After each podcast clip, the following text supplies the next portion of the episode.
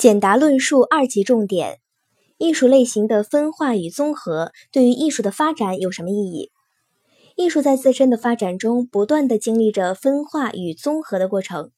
诗歌和音乐从原始歌舞艺术中分离出来，成为各自独立的艺术门类，这可能是第一次分化。从此，文学、音乐和舞蹈走上了各自发展道路。文学在诗歌之后又出现了散文，然后又相继出现了小说和戏剧文学等等。音乐逐渐形成器乐和声乐两大部分，其中器乐又发展为各种演奏形式，直到规模宏大的交响乐。声乐也形成了许多样式，以致与戏剧相结合，产生了歌剧、音乐剧。舞蹈也在发展中形成了独舞、双人舞、群舞和舞剧等等。还可以看出，在上述几门艺术的发展过程中，又是经历了多次分化与综合的。例如，音乐在独立发展之后，又分为声乐和器乐；文学分为散文和韵文之后，又出现小说和戏剧文学等等，这就是分化。戏剧和歌剧、舞剧都是多种艺术形式的综合，电影则是更大范围的综合。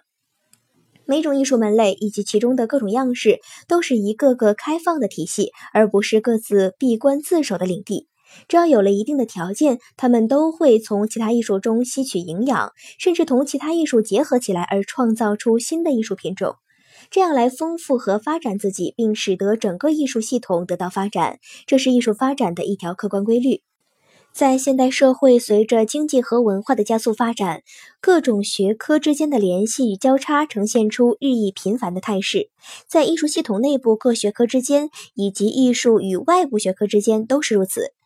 自摄影技术发明以来的一百多年间，就出现了摄影、电影和电视等这样一些影响很大、发展最为迅速的艺术门类，对其他门类和样式的发展也产生了积极的有利的影响。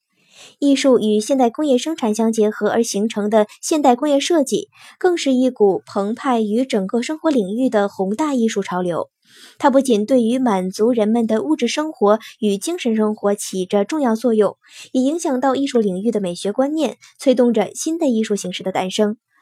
各种历史悠久的传统艺术形式正在不断吸收新的营养，更新着自己的面貌。新的艺术形式也在不断涌现。